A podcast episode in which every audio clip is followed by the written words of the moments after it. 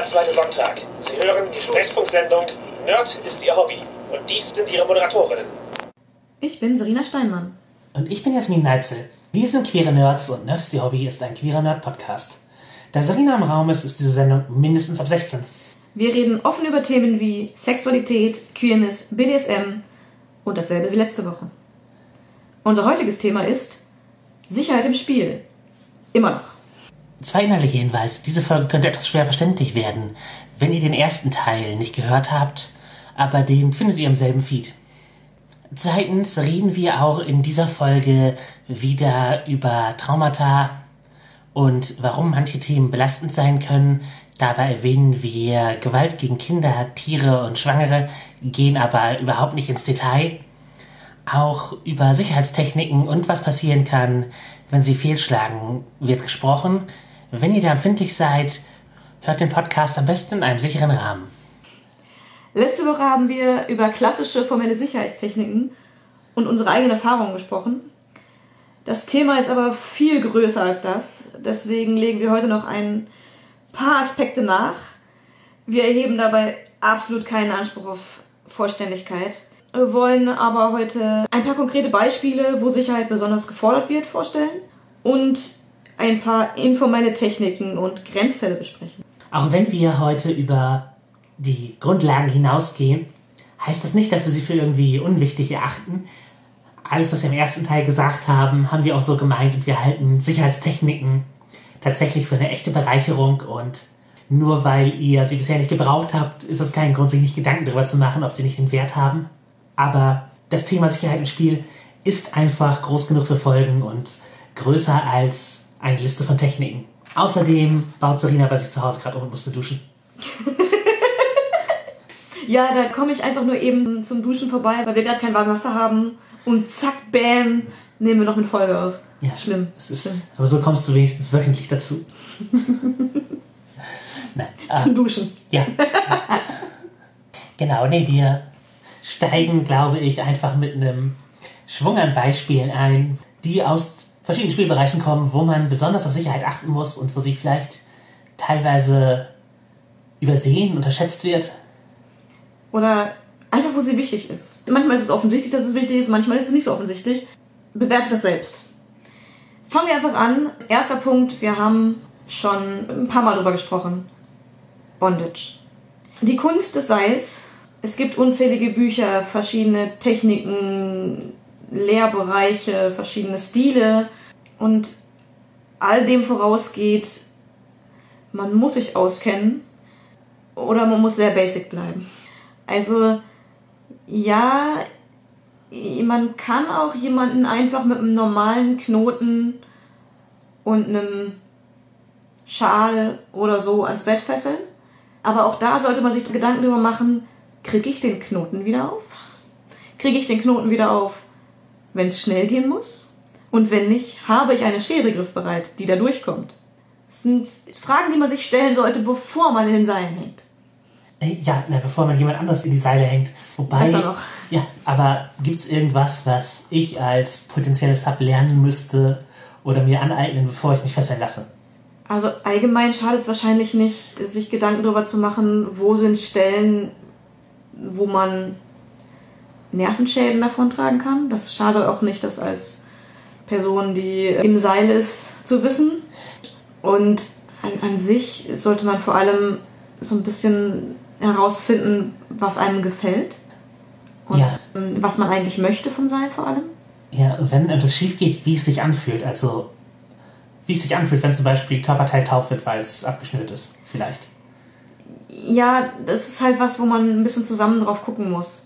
Aber das Problem ist tatsächlich, wenn jemand sehr seilaffin ist, also tatsächlich gefesselt werden schon denjenigen in den Subspace bringt und ins Fliegen bringt, dann kann es sein, dass die Person es gar nicht mehr mitbekommt, wenn ein Körperteil abgeschnürt ist oder zu taub wird oder dergleichen. Und da liegt dann die Verantwortung natürlich bei demjenigen, der das Fesselung anlegt, das regelmäßig zu checken. Also gerade ob die Hände noch Blut drin haben oder Füße oder alle Körperteile, die man irgendwie abgeschnürt hat oder gefesselt hat.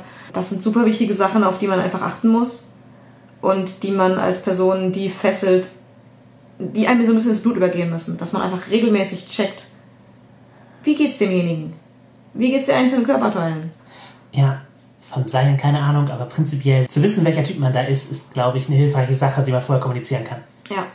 Gerade weil ja Bondage auch viel gemacht wird zwischen Leuten, die sich vielleicht noch nicht so gut kennen. Also jetzt zumindest das sportliche Bondage wird sehr gerne gemacht, einfach zum Kennenlernen auch. Ja, ist so ein, auch ein Hobby-Ding für viele. Ja, das über Sexualität hinausgeht. Also, wo ich schon mal eine Frage gestellt habe mit, auf was kann man als Bottom-Person achten? Ich glaube, das ist prinzipiell etwas, was eine Sicherheitstechnik im BDSM ist, die man sich als Bottom aneignen muss, zu wissen, was da eigentlich mit einem gemacht wird und was die potenziellen Gefahren sind. Das schadet nicht. Weil gerade wenn man wechselnde Partnerinnen hat, weiß man echt nicht, ob ihre Erfahrungen, die sie proklamiert haben, wahr sind. Und auch selbst wenn sie genauso erfahren sind, wie sie sagen und etwas machen, es können Fehler passieren. Bei Menschen passieren immer Fehler. Und wenn zwei Leute darauf achten können, ist es besser, als wenn nur eine Person es tut. Ja. Aber ja, Bondage, es gäbe super, super viel dazu zu sagen. Aber das ist natürlich über einen Podcast auch sehr schwierig, weil wir nichts zeigen können. Und dafür gibt es Leute, die besser geeignet sind. Wobei auch da sollte man schauen, nicht jeder der Rigger, was einer der Namen für eine Person ist, die Bondage ausführt. Ich dachte, das ist der Typ, der wahrscheinlich die Drohnen hat. Auch das. Der Drohnenrigger. Der Drohnenrigger. Im Gegensatz zum Fahrzeugrigger. Oder Seilrigger. Unterschiedliche Professionen. Wir brauchen für unser Team noch einen Rigger. Oh, fuck, falschen Typen angeheuert. Aber es gibt da sehr unterschiedlich qualitative Leute, sage ich mal. Also es gibt welche, die sind sehr, sehr gut und kennen sich mit Sicherheit aus, haben dann teilweise auch einen medizinischen Hintergrund und bilden sich sehr stark fort. Und es gibt Leute, die haben dann irgendwann mal so einen Kurs bezahlt und begreifen sich jetzt selbst als die großen erfahrenen Leute, die das ja schon seit zehn Jahren machen, aber sie machen es halt seit zehn Jahren scheiße und achten nicht auf die Sicherheit der Leute in ihrem Seil. Das ist schwierig zu unterscheiden. Seid ein bisschen vorsichtig einfach, wo ihr euch erkundigt. Es gibt große Veranstaltungen dazu, da kann man sich auch austauschen. Also erkundigt euch ein bisschen, bevor ihr Geld ausgebt, um bei irgendwem was zu lernen. Guckt einfach ein bisschen, was das für Leute sind. Und ja, auch wenn es halt eine der Basic-Techniken im BDSM ist, eine, eine der Buchstaben in der Abkürzung, ist das was, was man irgendwie ein bisschen lernen muss. Ja. Das ist mein Eindruck. Was man auf jeden Fall wissen sollte, alles, was in Fifty Shades of Grey zu dem Thema vorkommt, ist falsch und gefährlich. Wer sich denkt, Kabelbänder sind eine gute Idee, sind es nicht. Alles, was sich enger ziehen kann, vor allem was sich leichter enger zieht, als, ich, als es man es lösen kann, ist eine ganz, ganz dumme Idee. Es gilt auch für Knoten, die sich äh, zuziehen bei Belastung. Für gewöhnlich nicht geeignet. Ja, lass uns zu Themen kommen, mit denen ich besser auskenne, nämlich was Rollenspielerischem. Da ist ein Punkt, der sehr oft zu emotionalen Verletzungen führt. Player versus Player Spiel. Also, wenn man innerhalb einer Rollenspielrunde, was ja in der Regel eine sehr kollaborative Umgebung ist, einfach Spieler gegen Spieler hat. Also tatsächlich, beide Spieler sind in einem Konflikt und wollen auch gewinnen. Ja, ich hab's mh, so direkt einmal erlebt und es war sehr, sehr unangenehm. Also, es ist nicht nur verletzend für die Personen, die es tun im Zweifel, sondern auch für die Umstehenden. Ja, wenn man da in so einen Konflikt reingezogen wird und entscheidet sich für eine Seite oder sich da als Werkzeug missbraucht fühlt in diesem, in diesem Streit. Ja, oder auch einfach nur daneben ist. Wenn man einfach nur da ist und nicht weiß, wie man darauf reagieren soll, quasi man sich entscheiden muss, ich kann ausgeschlossen werden oder ich muss mich auf eine Seite schlagen. Das ist ganz, ganz furchtbar. Ja, weil das verändert halt die Prämisse des Rollenspiels. Dadurch, dass es Gewinner gibt, und zwar Einzelne dann, dann gibt es Gewinner und Verlierer. Und zwar eben auf der Spielerebene. Und man kann so sicherlich spielen, aber dadurch nimmt die Spielleitung fast zwangsläufig eine Schiedsrichterposition ein zwischen diesen beiden Personen und muss dafür sorgen, dass dieser Konflikt irgendwie fair bleibt. Und Das ist, eigentlich nicht, was man als Spielleiter möchte. Ich- und worauf man vorbereitet ist. wenn ihr Spieler gegen Spieler spielen wollt, also wenn es euch ein Bedürfnis ist, mal zu, halt tatsächlich einen Konflikt zu haben, den ihr gewinnen könnt als Spieler gegen einen anderen Spieler, dann braucht ihr ein System, das das unterstützt, das also halbwegs balanciert ist mit den Charakteren untereinander, mit ihren Möglichkeiten, narrativ und innerhalb der Regeln, weil wenn ihr halt an den Punkt kommt, wo die Regeln einen der Charakter bevorzugen, wenn es gegen andere Charaktere geht, aber das niemals bedacht wurde von den Designern, weil es eben ein Spiel ist, das kollaborativ gegen vom Spielleiter gesteuerte Gegner zum Beispiel geht. Dann unterstützen die Mechaniken nicht ein faires Spiel gegeneinander. Ja. Und auch das ist was, sprecht es mit der Gruppe ab und macht es nicht einfach aus heiterem Himmel für die anderen. Ja, und fangt nicht selber einen Spieler versus Spieler-Konflikt an, weil ihr irgendwie alleine das wollt. Lasst euren Gegner die Duellherausforderung annehmen. Enthusiastisch, konsent erklären. Mhm. Das ist okay, aber ich glaube, dass Spieler gegen Spieler-Konflikte eher ein Risiko sind, das aus manchen Spielen entsteht. Dass dann eine persönliche, eine Spielerebene reingezogen wird, wenn Charakter im Konflikt zueinander stehen. Charakter versus Charakter ist ja auch ein Thema, das man ja, sich gut überlegen muss und vielleicht auch sprechen muss, ob es klar geht, wenn in einem Spiel, das eigentlich kollaborativ gedacht ist, Charaktere gegeneinander stehen. Ich meine, das kann natürlich passieren, einfach dadurch, dass sie sich in einen Streit geraten, der nicht super schnell lösbar ist. Oder der, einen, der einfach einen Gewinner und einen Verlierer hat. Es kann einfach schon passieren, es gibt einen Konflikt innerhalb der Gruppe und es gibt zwei starke Meinungen und eine wird sich durchsetzen. Und das kann das Risiko beinhalten, dass man da auf der Spielerebene enttäuscht ist, dass die eigene Meinung nicht gewählt wurde. Und das ist was, was man eventuell in der Nachsorge nach der Session nochmal ansprechen sollte. Ja. Auch bei Charakter versus Charakter, ich meine, wir hatten die Situation mit Leomara und Yasmin. Ja. Das Lieblingscharakter ist die Folge, wo ihr mehr über die erfahrt. Genau. Zwei Charaktere, die sich am Anfang überhaupt nicht verstanden haben. So gar nicht. Ich meine, eine Rondra-Geweihte, die eher mit dem Schwert bekehrt, also so lange auf Leute einschlägt, äh, bis sie sterben, weggehen oder nachgeben, trifft auf eine novadische Streunerin, die nicht mehr Wert hält mit ihrem Glauben. Das war das war sehr kritisch von der Gestaltung und wir haben dann uns auch dann vor einem Spielabend zusammengesetzt und darüber geredet, ob es okay ist, wenn wir ein Duell genau. kämpfen. Wir wussten von Anfang an, dass ein Konfliktpotenzial zwischen den Charakteren besteht und ja. waren bereit, es zu spielen. Also wir haben das Konfliktpotenzial gesehen. Auch das ist, wenn ihr eine Gruppenzusammenstellung macht, seht euch die Konfliktpotenziale an zwischen den Charakteren und sind das auch Spieler, die diesen Konflikt miteinander spielen wollen und können. Ja. Also wenn ihr jetzt halt jemanden habt, der super zurückhaltend ist und eher so den Casual, ich, ich laufe mit und bringe bring mich ab und an ein, der wirklich meine coolen Sachen Part in der Runde spielen möchte, aber der hat einen Charakter, der sozusagen durch seine Rolle in der Spielwelt fast automatisch im Konflikt mit einem anderen steht, der sehr kompetitiv spielt und gewinnen möchte, dann kann das halt so eine Konfliktsituation sein, wo man vorher absprechen muss, wie tief man da reingehen will, sodass beide noch ihren Spaß haben können und spielen können, wie sie spielen wollen. Ja. Und bei uns in der Situation, es, es war super, aber wir haben darüber gesprochen. Wir hatten beide das Bedürfnis, ich glaube, mein Charakter noch mehr, ähm, ein Duell zu kämpfen. Also wirklich zu einem Duell herauszufordern, im formellen Sinne. Und wir haben darüber geredet, ist das okay? Ist das cool für dich? wären wir mit jedem Ergebnis einverstanden. Genau, dann müssen wir skripten. Genau. Und das haben wir besprochen vor dem Spielabend und als wir dann reingegangen sind, war es dadurch sehr, sehr cool. Genau, wir konnten offen würfeln, wir konnten das spielen, weil wir mit jedem Ergebnis zufrieden waren und haben dann am Ende einen, eins gehabt, was äh, unser Spiel bereichert hat und was die Charakter halt auch in ihrer Geschichte fort, äh, vorangebracht hat. Ja, obwohl wir uns seit zig Jahren kennen, ist etwas, worüber wir außerhalb des Spiels gesprochen haben, ob wir als Spieler und ob die Charaktere, ob das alles okay wäre oder ob es da Probleme gäbe. Entsprechend, wenn da größere Konflikte zwischen Charakteren sind, die eben nicht mal eben kurz, sie streiten sich fünf Minuten dann ist gut, abzuhandeln sind, sollte man vielleicht als Spieler wirklich einmal zurücktreten und, und Outtime drüber reden, damit es nicht zum Spieler versus Spieler wird. Genau, wie wollen wir diese Konflikte lösen und wollen wir sie überhaupt lösen? Soll das der, immer der Unterton sein, dass wir einen Wettbewerb haben. Also man kann durchaus ein Legolas und Gimli-Ding spielen und das durchziehen. Oder man spielt eine Geschichte, wo am Ende die Charakter, nachdem sie einen Auftrag erledigt haben, versuchen sich gegenseitig übers Ohr zu hauen und mit dem Geldkoffer davon zu kommen, wie man es in vielen Heist-Movies kennt. Ja.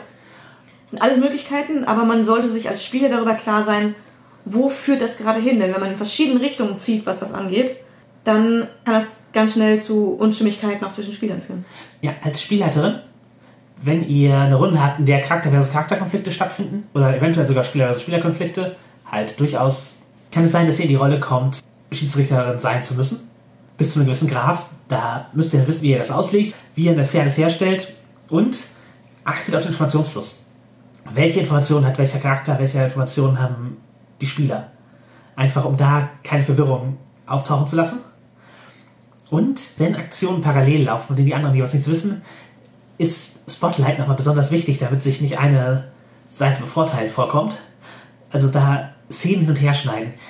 Bei Power Apocalypse Spielen hat man das relativ oft, dass die Charakter ihr eigenes Ding machen, auch nicht unbedingt Freunde sind, sondern eher, ja, man spielt eine Story, in der all diese Charakter vorkommen und sie interagieren immer wieder miteinander, aber das ist nicht unbedingt die freundliche Interaktion mit großem Gruppenkonsens. Und da finde ich es wichtig, da tatsächlich hin und her zu schneiden und ja, den anderen Spielern es nicht langweilig werden zu lassen, immer zu lange bei einer der Parteien bleibt. Und allen coole Möglichkeiten und Spotlights zu geben. Also dies, es, sollte nicht, es sollten auch alle Erfolgserlebnisse erhalten. Außer ihr, ihre Storyline ist halt einfach ein, Ein großes Scheitern. ein großes Scheitern, ja. Ja, wir hatten angekündigt, wir wollen etwas zu machen, Sachen, bei denen man gar nicht so denkt, dass sie viel Sicherheitstechniken brauchen würden. Es gibt da zwei absolute Klassiker im BDSM. Ja, die aber auch teilweise schon im, sagen wir, Spicy Vanilla Sex vorkommen. Aber viel gefährlicher, als man erwarten würde. Und zwar Haare ziehen und Ohrfeigen. Ja, Leute ins Gesicht schlagen. Zum einen ist das für viele Leute ein emotionaler Trigger. Man sollte das vorher absprechen, ob man das will. Yep. Genau. Leute ins Gesicht schlagen, zum einen emotional. Riskant sollte man absprechen, ob es okay ist. Aber auch bei der Technik, also eine normale Ohrfeige, die die Wange trifft, da passiert für gewöhnlich nicht viel. Wenn man hart zuschlägt, kann blauer Fleck entstehen oder wenn man empfindlich ist für blaue Flecken. Muss man überlegen, ob man, Das im Gesicht tragen möchte. ja, ob man das jetzt am äh, Sonntagabend zu Beginn der Woche sich gönnt vor dem wichtigen Meeting. Ja. Nee, aber äh, es, es kann halt auch echt was schiefgehen dabei. ja. Wenn man zu hoch schlägt, kann der Knall das Trommelfell platzen lassen. Wenn man aufs Ohr direkt schlägt, könnte Leute echt von taub werden. Ja, das ist eine Gefahr, die sich die meisten nicht bewusst sind. Aber man muss auch sagen, da zieht man meist nicht hin. Also das sollte man auch nicht hinziehen. Also weil es Ohrfeige heißt. Manche Leute missverstehen das. Also, naja, die Ohrfeige, die Leute ausschaltet, die geht direkt aufs Ohr. Ja, Weil, die ist nicht sexy, würde ich sagen. Also ja, nee, mir persönlich, so cool das auch ist alles, ist das Risiko nicht wert, taub zu werden. nee, wirklich nicht. Auch für Schwindelattacken bin ich nicht so zu haben in Sexsituationen. Ja, äh, vis-à-vis Zielen. Es kann durchaus helfen, mit der anderen Hand gegen zu stabilisieren. Ja. Oder zumindest nicht ins Gesicht zu schlagen, während die andere Person sich gerade stark bewegt, weil dann weil eventuell erwischst du die Lippe oder die Nase, Blut fließt oder das Ohr oder den Hals, ist alles scheiße. Und wenn du wirklich falsch den Kiefer erwischt oder der gesamte Kopf zur Seite ruckt, weil man es zu, zu stark zugeschlagen hat, gerade in der Bewegung, können da auch Dehnungen und andere unangenehme Sachen entstehen. Ja, generell bei Ohrfeigen ist die emotionale Ohrfeige, die gar nicht so doll wehtut, sondern mehr so laut ist und erschreckend, wahrscheinlich sinnvoller als die, die an den Kopf rumreißt, weil man mit voller Wucht zugeschlagen hat. Das, das, das birgt Risiken. Also informiert euch, wenn ihr es machen wollt. Oder macht's nur in einem Maße, das keine Verletzung hervorrufen kann. Gleicher Fall beim Haare ziehen. Also gut, davon kann man eher nicht taub werden. Da vermitteln Bilder, glaube ich, ein, ein falsches Klischee. Welche Bilder? Pornografische Bilder, die es gibt. Okay, ich glaube, die kenne ich nicht so. Das wird immer viel zu weit hinten angefasst. Hm. Also wenn du ganz hinten an den Haaren anfasst, ist die Wahrscheinlichkeit sehr hoch, dass du einfach Haare ausreißt. Das ist in der Regel nicht das Ziel. Ja. Solltest du nicht, also wenn man danach ein bisschen Haare in der Hand hat, dann ist was schiefgelaufen. Genau. Man sollte eher näher an der Kopfhaut anfassen. Ja. Und möglichst viel Haar in die Hand nehmen. Ein- ein Je Bündel. kleiner die Strähne, desto größer die Wahrscheinlichkeit, dass sie danach weg ist. Ja. Oder eben nicht weg, weil man sie alles in der Hand hat. Ja, und nicht so überraschend und ruckartig, weil wenn man den ganzen Kopf nach hinten führt, kann man tatsächlich Wirbel auskugeln. Ja, das wäre die unsexy Überraschung. Ja. Erstmal wochenlang Halskrause. Das ist der andere Cone of Shame. Count of Shame. Ja, also Sachen, die dann super basic wirken, auch da gibt es Restgefahren und gerade weil Leute sich keine Gedanken drüber machen. Ja, ich glaube eigentlich, sobald man sich Gedanken darüber macht, was man da tut und was man tun möchte und was die Ziele sind, ist es eigentlich relativ ungefährlich. Aber wenn man sich gar keine Gedanken macht und einfach, ich greife jetzt mal in die Haare und, und reiße dran, da ist es halt gefährlich. Genau, es ist halt, aber es ist halt eine Fantasie, die viele Leute haben und nicht als was Technisches verstehen. Äh, Und gerade als Sub habe ich mir deswegen zu eigen gemacht, mir da Gedanken drüber zu machen. Weil letztlich würde ich dann verletzt werden und ich habe mir die Haare nicht wachsen lassen, damit sie mir irgendjemand ausreißt. Meine Haare sind so Medusa-mäßig. Die tauchen überall auf. Ich habe ständig, dass ich irgendwo hängen bleibe mit meinen Haaren. Auch in jeder Situation. Oder dass die Leute attackieren. Da da ist immer das unfreiwillige Haare ziehen, aber das, da kann man halt auch wenig gegen tun. Ja, ja. Das lässt mir genug Gelegenheit, darüber nachzudenken, wie ich an den Haaren gezogen werden möchte und wie nicht. Und, oder wie ich das tun möchte. Aber um wieder mit Rollenspiel abzuwechseln, es gibt Themen, die auch, wenn nicht direkt abgesprochen, ein hohes Potenzial für Trigger bergen. Ja. Und äh, oft in Rollenspiel, Abenteuern und Medien und sowas äh, unhinterfragt vorkommen. Ja. Wobei eigentlich, also viele Leute kennen das ja von Filmen, auf welche Gewaltbeispiele sie wie reagieren. Und das ist im Rollenspiel genauso. Wenn im Film Leute sich gegenseitig totschießen, interessiert das emotional oft wenig. Genau, je nach Rollenspiel. Genau, wir reden hier jetzt auch nicht über sexuelle Gewalt, da ist sich, glaube ich, jeder bewusst, dass das ein potenzielles äh, Reizthema ist. Und wer nicht, Hör die erste Folge nochmal. ja, bitte, fang vorne an. Ein ganz anderes Thema ist es dann, wenn plötzlich ein Tier mit ins Kreuzfeuer gerät und tot umfällt. Wo die meisten Leute sehr stark zusammenzucken und der Gewalt nicht mehr so frönen können. Ähnliche Fälle sind Gewalt gegen Schwangere und Kinder. Ja, dass es kommt erstaunlich oft, vor allem in älteren Rollenspielwerken vor. ja, um zu zeigen, dass er böse ist. Ja, Oft ist, ist sowas ein Mittel, zu zeigen, der Charakter, der ist unrettbar böse. ja, Ja, es ist natürlich, ein, es funktioniert, weil das emotional Leute mitnimmt, aber es kann eben auch etwas sein, was Leute tatsächlich zu sehr mitnimmt, so dass sie halt äh, sich auf eine Art unwohl fühlen, auf die sie keine Lust haben im Rollenspiel. ja. Also gerade, ich glaube, junge Eltern, selbst Schwangere oder dergleichen, also Personen, die damit Erfahrung haben einfach, Ja. reagieren da vielleicht auch nochmal ganz anders als der 13-jährige Pubertierende, Für die das ein den sehr das, abstraktes Konzept ist. für, ja, für den das sehr abstraktes Konzept ist, genau. Ja, und auch da zu bedenken, ihr wisst nicht, was Leute für Erfahrungen mit Schwangerschaften gemacht haben. Nur weil sie keine Kinder haben, heißt es nicht, dass sie es nicht versucht hätten. Und gerade dann sind so Leute, die ihre Kinder verlieren, Gewalt gegen Schwangere, richtig harte Themen. Ja, das kann einfach Trauma direkt wieder vorholen. Genau. Und äh, Gewalt gegen Kinder. Das muss nicht sein, es soll mit dem Schwert niedergestochen werden. Wir spielen hier in der mittelalterlichen Welt, wir spielen hier in den 20er Jahren. Da werden Kinder ständig geschlagen. Ist auch nichts, was man unreflektiert einbauen sollte. Ja, das sollte man vielleicht Das, gruppenvertragsmäßig absprechen. ja, je älter die Generation, die mitspielt, umso wahrscheinlicher ist es, dass die da persönliche traumatische Erfahrungen mit rantragen an den Tisch und da vielleicht keine Lust zu haben. Ja. Das Einfach- ein, einfach, einfach nicht unreflektiert machen. Genau. Denkt drüber nach, was das für die Spieler bedeuten könnte und nicht nur, was es für die Charakter oder die Geschichte bedeutet. Und ja, überlegt euch, was ihr einsetzen könnt, genauso wenig wie ihr sexuelle Gewalt braucht, um darzustellen, dass jemand wirklich böse ist. Es können halt auch andere Dinge reichen, für die alle Spieler empfänglich sind. Und vielleicht ist es in eurer Gruppe gar kein Thema und Gewalt gegen Tiere kommt regelmäßig vor und funktioniert wunderbar. Das kann sein. Aber jetzt vielleicht bei einer Con-Runde oder einer neuen Gruppe oder bei Leuten, die man nicht so gut kennt, Wenn's- ist es vielleicht was, was- worüber man sprechen sollte, ob es okay wäre oder eher nicht. Ja, oder wenn es unverzichtbar für das Abenteuer ist. Ansprechen. Ja, werft vorher eine Triggerwarnung drauf. Ja. Und wenn ihr persönlich wisst, dass euch sowas schwerfällt, damit umzugehen, dann gebt doch für die Themen Vale oder eine Line raus zu Beginn der Rollenspielrunde, wenn ihr so ein Gespräch haben könnt. Oder man kann ja so ein Gespräch auch als Spieler einleiten, sowas wie, hey, ich habe hier gelesen, das Abenteuer und so, es gibt ein paar Punkte, also es wirkte nicht so, als ob die wirklich vorkommen, aber es wäre mir lieb, wenn gerade keine Gewalt gegen kleine Kinder vorkommt. Und da bitte, also unsere Bitte an alle, die in eine solche Situation kommen, wo das jemand anspricht, fragt nicht, warum.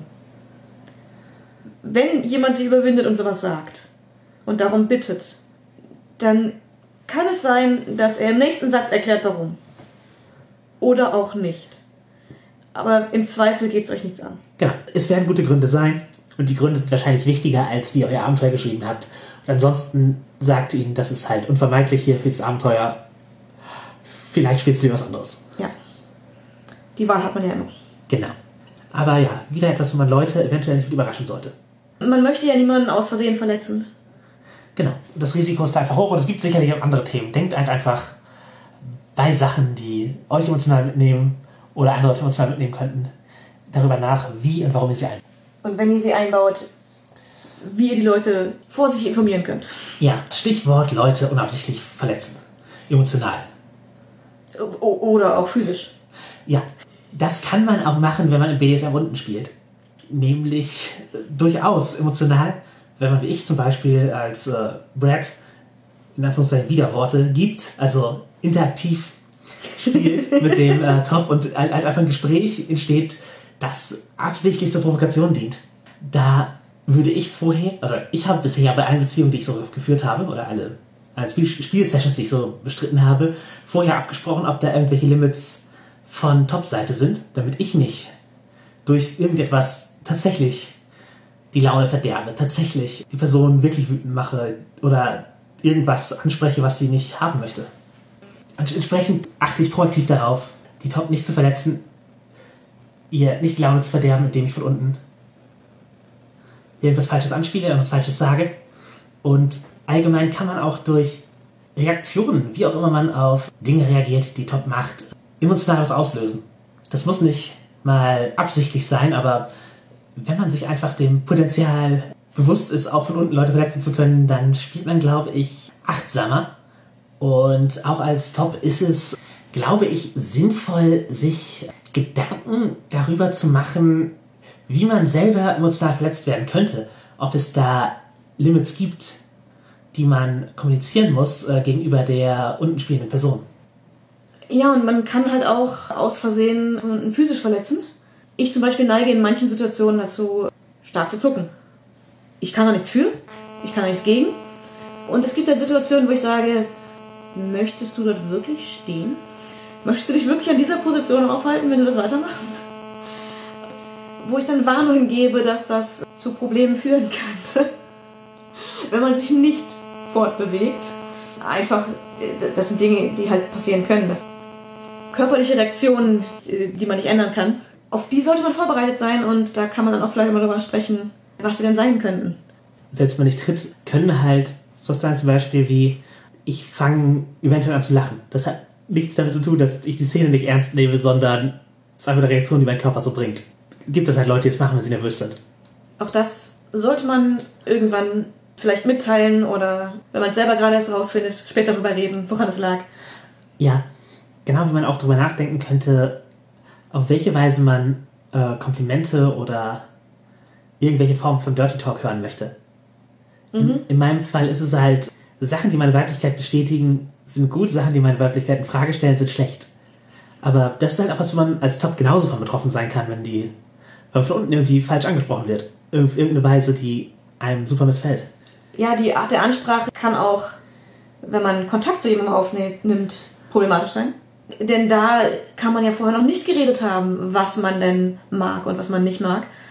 Und es gibt sehr viele, die der Meinung sind, sie müssten in dem ersten Gespräch, das man führt, oder in dem ersten, der in der ersten Nachricht, die man schreibt, schon zeigen, welche Machtdynamik man sich wünscht und die auch direkt etablieren. Und ich bin da absolut gegen. Ja, das Spiel beginnt erst, wenn beide einverstanden sind. Ja also der Konsent muss auch explizit sein und nicht dadurch, dass man ein Profil erstellt hat auf irgendeiner Seite, wo irgendeine Rolle vermittelt wird, ist man direkt einverstanden, aufs Herrischste oder Unterwürfigste angeschrieben zu werden. Ja, es passiert viel zu oft. Unglaublich viele Leute machen das. Oder vielleicht sind auch nur die, die massenweise Nachrichten an Leute schreiben. Aber es passiert so oft, dass man dann Anschriften kriegt. Meine Herrin, ich unterwerfe mich dir. Nein, tust du nicht. Ich bin nicht deine Herrin und ich weiß nicht, warum du mich versuchst so anzuschreiben. Ja, du hast jetzt offensichtlich schon ein Bild gemacht, dem ich nicht entsprechen kann. Ja, auch dem ich nicht entsprechen möchte. Ja. Oder du redest gar nicht von mir, sondern einfach nur von einer theoretischen Herrin, der dich gerne unterwerfen würdest, ohne dich damit zu beschäftigen, wer ich bin. Also, ich habe niemals das Gefühl, angesprochen zu werden, genau. wenn, wenn eine solche Nachricht kommt. Egal, ob sie von oben oder von unten kommt, ich, ich fühle mich einfach nicht angesprochen.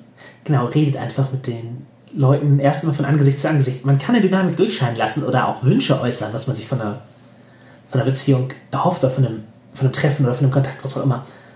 Aber das ist was anderes, als schon direkt praktisch in eine Rollenspielszene reinzugehen. Ja, das finde ich geht einfach gar nicht.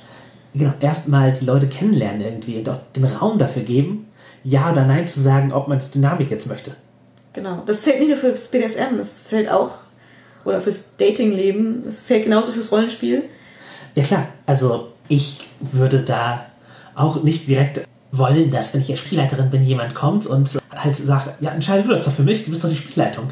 Bei irgendwelchen Details über den Charakter oder was auch immer. Ich kenne dich doch nicht, ich weiß doch nicht, woran du Spaß hast. Ich, ich muss dich halt auch bis zu einem gewissen Grad kennengelernt haben, bevor ich Entscheidungen treffen kann, mit denen ich dann am Ende sage, ja, du hast, wir hatten Spaß. Genauso hast du keinen Anspruch darauf, meine gesamte Büchersammlung zu benutzen und auszuleihen, nur weil ich die Spielleiterin bin und damit ja offensichtlich dafür zur Verfügung stehe. Ja, wenn man sie noch nicht kennt, ist das vielleicht nicht das Erste, was man machen soll oder versuchen sollte. Die Genauso Leute in Charakter ansprechen, die noch nicht fertig sind mit Charakter erstellen. Äh, ja, das ist mir auf einem Lab passiert. Ich bin halt hingegangen für einen Abend, weil ich Gastspielerin habe angefangen, meinen Charakter zu bauen und da hat mich jemand schon voll gelabert in Charakter. Wie soll ich darauf reagieren? Mein Charakter steht noch nicht, du wirst jetzt nicht beeinflussen, dadurch, dass du mich voll laberst. Und ich habe einfach keine Möglichkeit, dir auf irgendeiner Ebene zu antworten, die zufriedenstellend für beide sein wird und wir kennen uns auch noch nicht dadurch. Unhöflich. Ja, Und, und unnütz. Vor allem unnütz. ein Thema, das viele emotionale Fallgruben birgt, ist der Charaktertod im Rollenspiel. Wobei da, glaube ich, den meisten auch noch sehr bewusst ist, dass das ein schwieriges Thema ist. Also ich kenne sehr viele Gruppen, für die das komplett ausgeschlossen ist. Man spricht idealerweise auch hier vorher drüber, bei Spielen, die es mechanisch vorsehen, wie man mit Charaktertoden umgeht. Wie, wie erwartet das ist zum Beispiel. Wenn das System es vorsieht, dass es einfach passieren kann, wenn die Spieler das wissen und sich darauf einlassen, gut. Wenn man die Spieler damit überrascht, nicht so gut. Ja, also prinzipiell, wenn man das schwarze Auge nach Regeln spielt, ist es ein System, wo der Charaktertod der Fail State ist und der Charakter kann halt einfach sterben, wenn die Lebenspunkte tief genug fallen. Aber da es ein Heldensystem ist und so wie es für gewöhnlich gespielt wird, wird nicht davon ausgegangen, dass der Charakter stirbt, es sei denn, es ist abgesprochen. Prinzipiell sind Charaktertode eher was bei der schwarze Auge, dass das in dramaturgischen Situationen passiert und sonst ist er vielleicht einfach kampfunfähig. Die Regeln explizit sagen das nicht so und das ist eine Hausregel, die man einführt und damit etwas, was man explizit kommunizieren muss. Aber gerade bei das schwarze Auge, auch teils bei der Welt der Dunkelheit, sind die Charaktere halt einfach was, wo man super viel Arbeit und Aufmerksamkeit reinsteckt. Eine wirklich delegierte eigene Person. Da tut der Charakter tut auch wirklich weh. Man investiert ja auch emotional in diese Charaktere. Bei Xulu, wenn man auch noch Charaktere auswürfelt, das ist selten, dass man da emotional investiert. Genau. In, in dieser Tiefe. Das kann auch sehr emotional sein, aber das ist ein System, wo, wo die Leute einfach mit dem Charaktertod rechnen, man ganz anders damit umgeht im Spiel und eine andere Erwartungshaltung, genauso wie bei so Oldschool-Renaissance-Spielen, wo ja, man im Dungeon Meat Grinder verheizt wird. Das sind, das sind halt einfach andere Erwartungen, die, der, die man daran führt, aber prinzipiell etwas, was man absprechen sollte.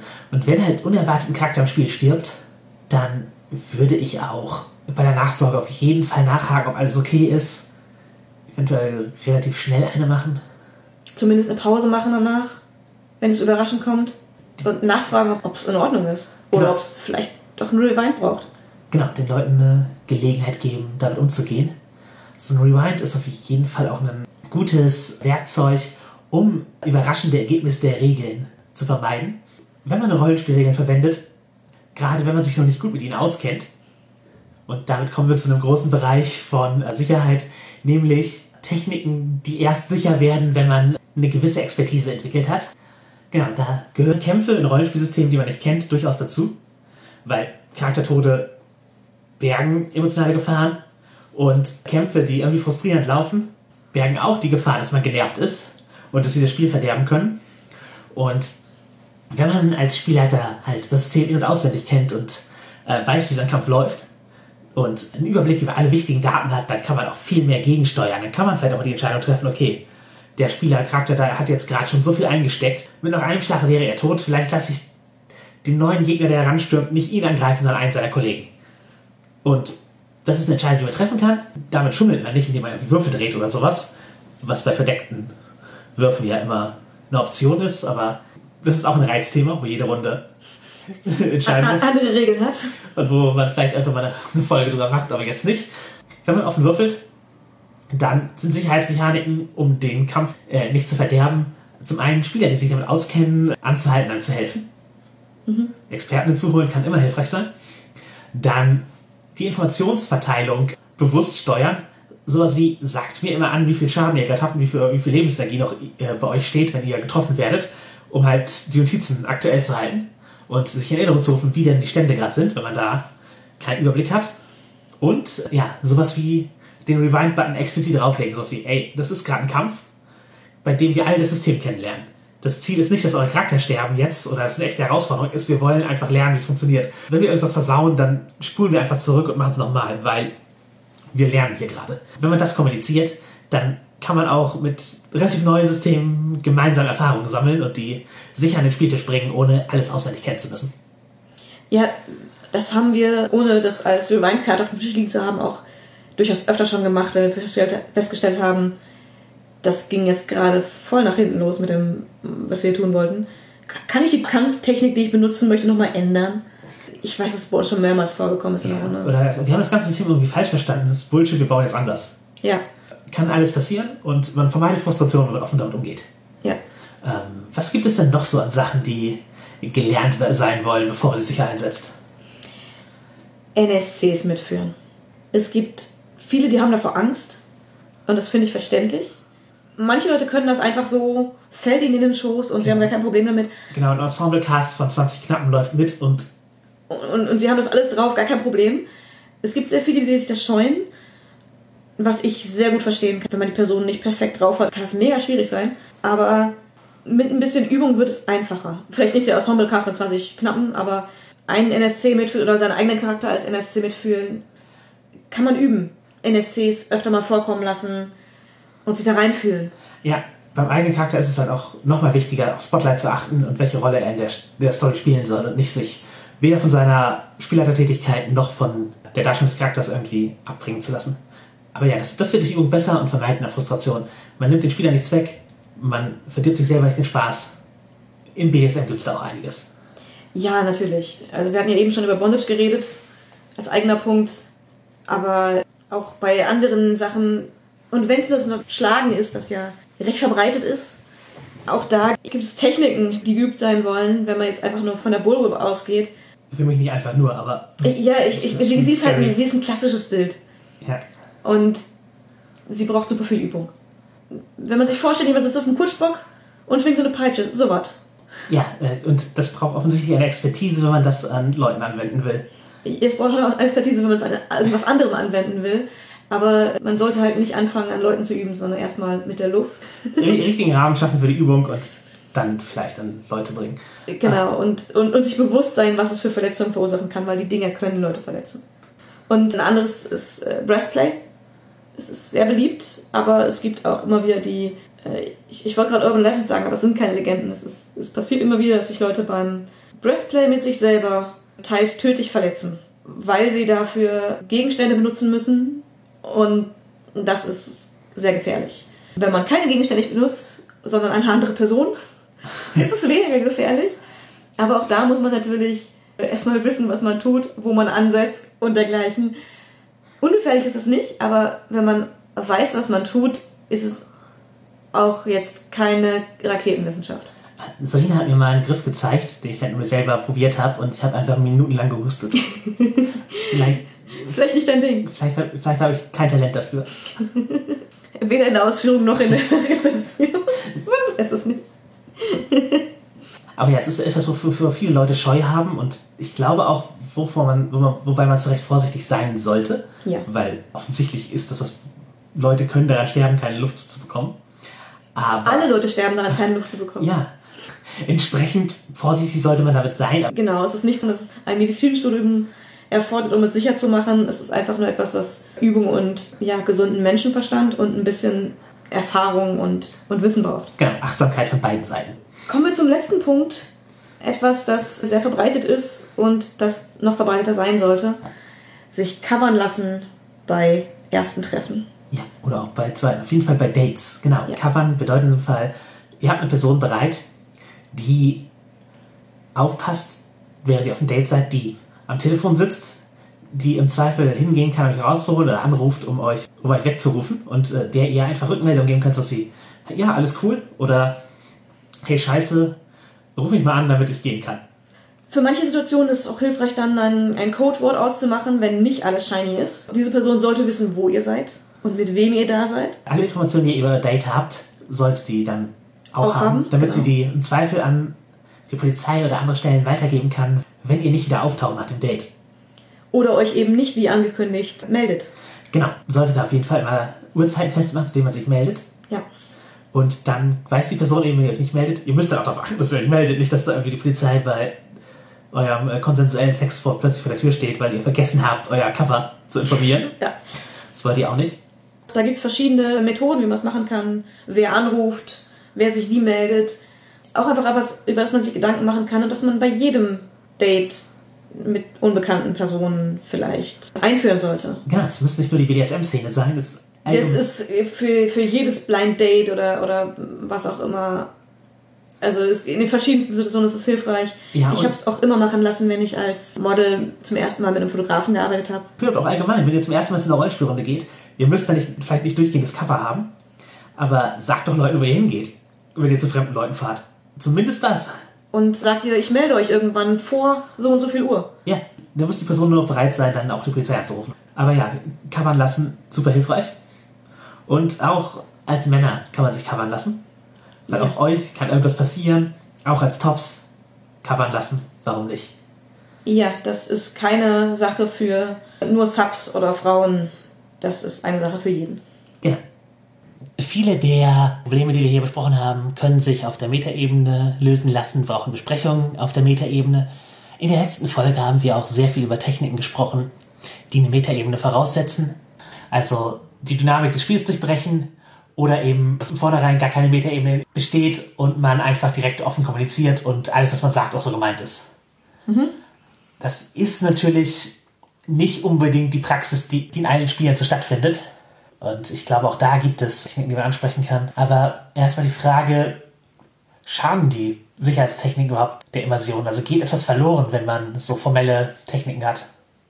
Also gut, ich spiele natürlich auch dynamiktechnisch mit, oft ist die Metaebene die aktuelle Ebene. Aber auch wenn das nicht der Fall ist, auch wenn ich eine stärkere Immersion nutze, finde ich, bei mir persönlich stört es die Immersion nicht. Es gibt mir die Sicherheit, mich auf die Immersion einzulassen. Ja, also sowohl beim BDSM als auch im Rollenspiel. Ja.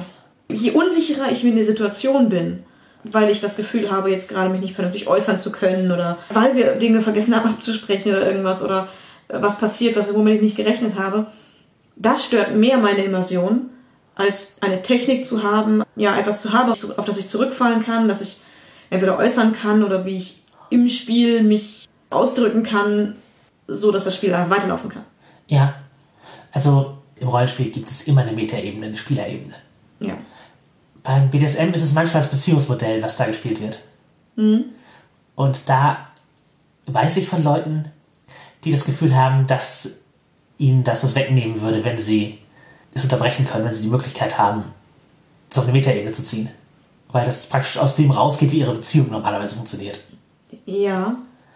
Verschiedene Modelle sind dann natürlich entsprechend auch verschieden, welche Sicherheitstechniken für sie gut sind.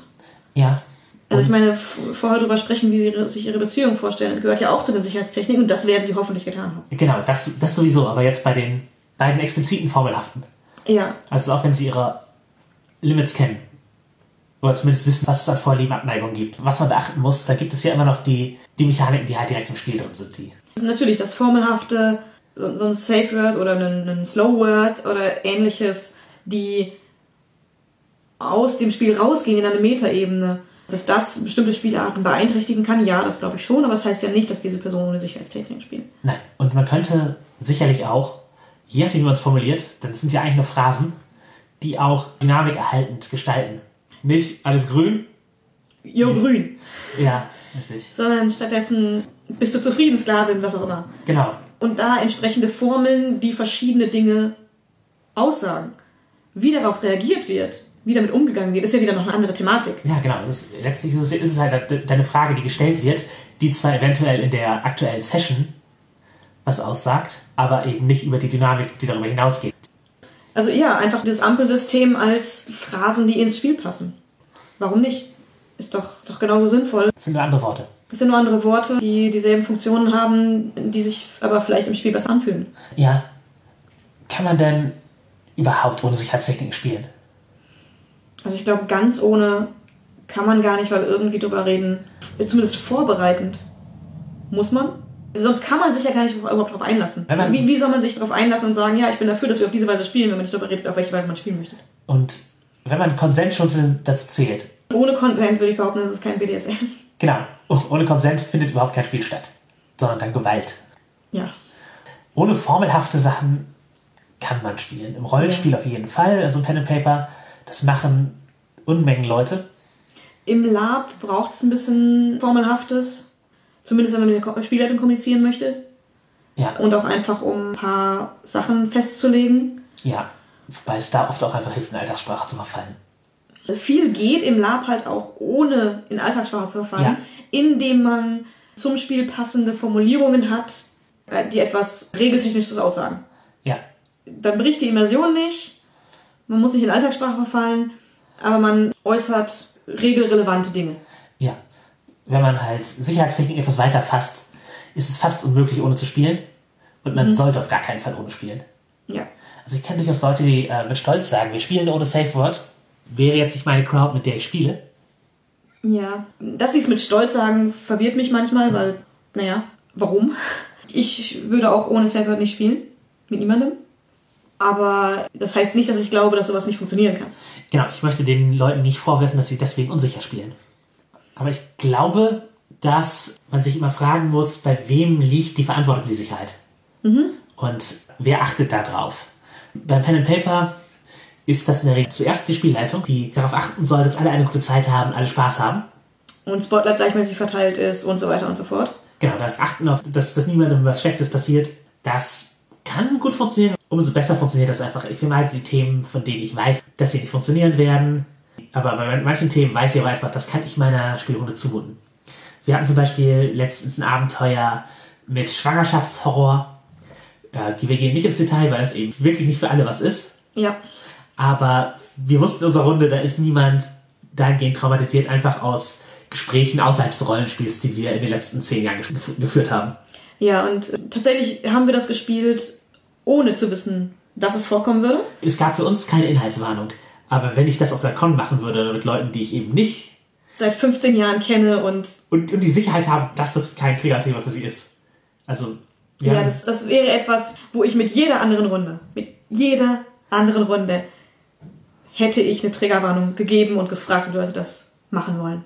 Ich kenne keine andere Runde, also keine andere Konstellation von Leuten, mit der ich das, wo ich, äh, wo ich, ähm, wo du das als Überraschung gebracht hättest. genau, wo ich das als Überraschung gemacht hätte. Ich, ich habe nicht gespielleitet, das war äh, eine Freundin von uns. Ja. Grüße an dieser Stelle.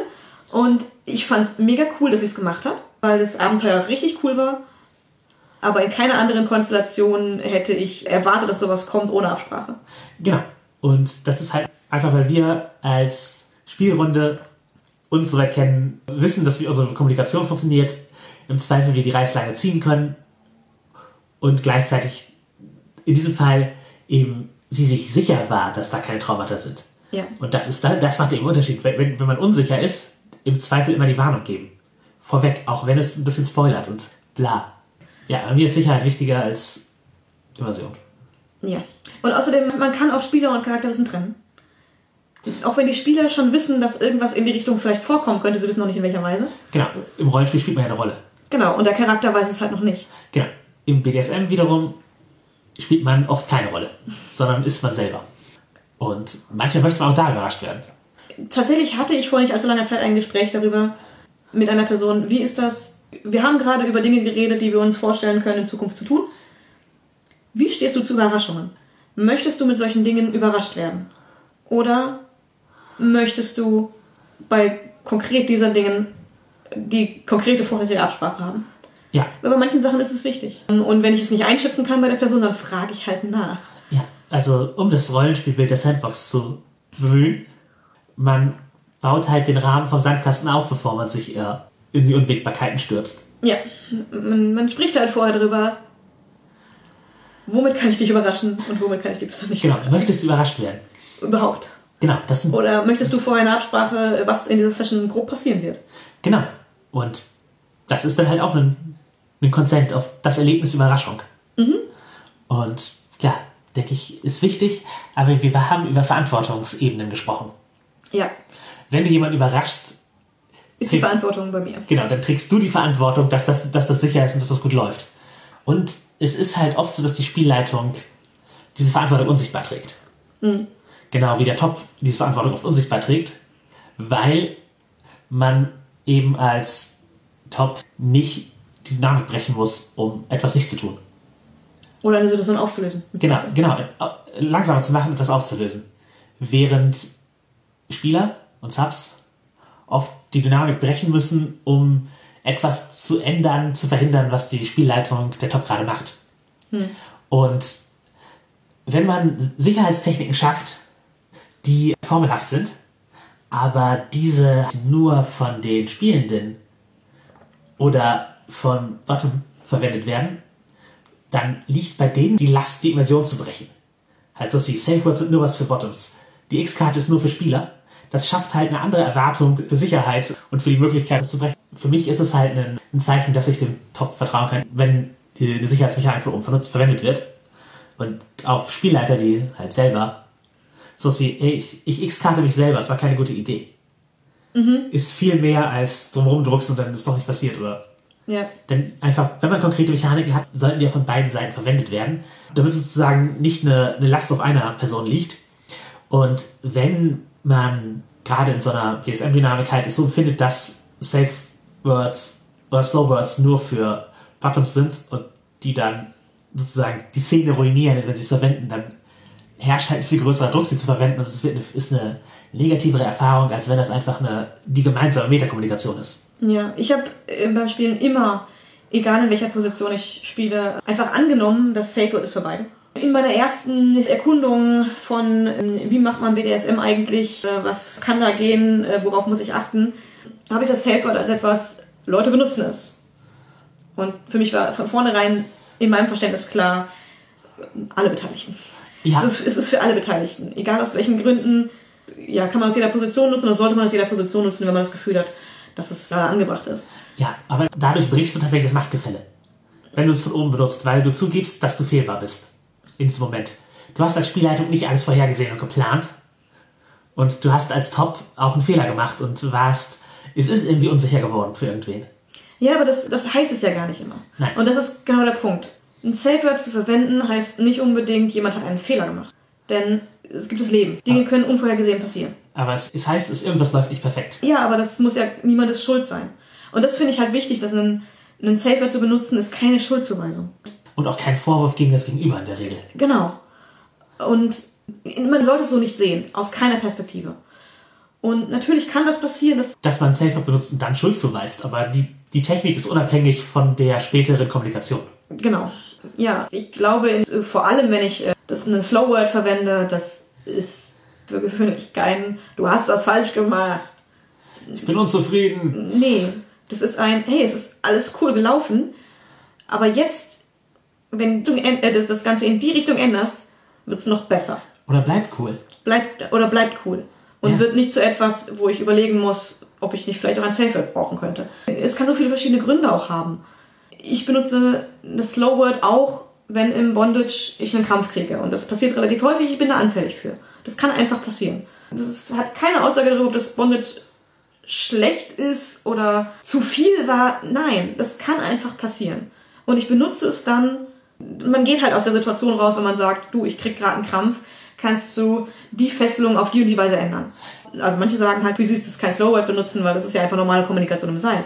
Ja, es ist aber auch quasi ein Slowword. Wenn es kein Slowword ist, weil sie es nicht formell machen, dann ist es eine Sicherheitstechnik. Ja, genau. Und das ist eine Kommunikation, die halt über das Erleben hinausgeht. Wenn die Immersion des Ausgeliefertseins besteht, diese bricht. Ja, aber du, du nimmst halt Einfluss darauf, wie du gefesselt bist. Auch wenn es nur auf die Weise ist, mach mal bitte anders. Man nimmt Einfluss und das ist eine Sicherheitstechnik, egal wie man es nennt.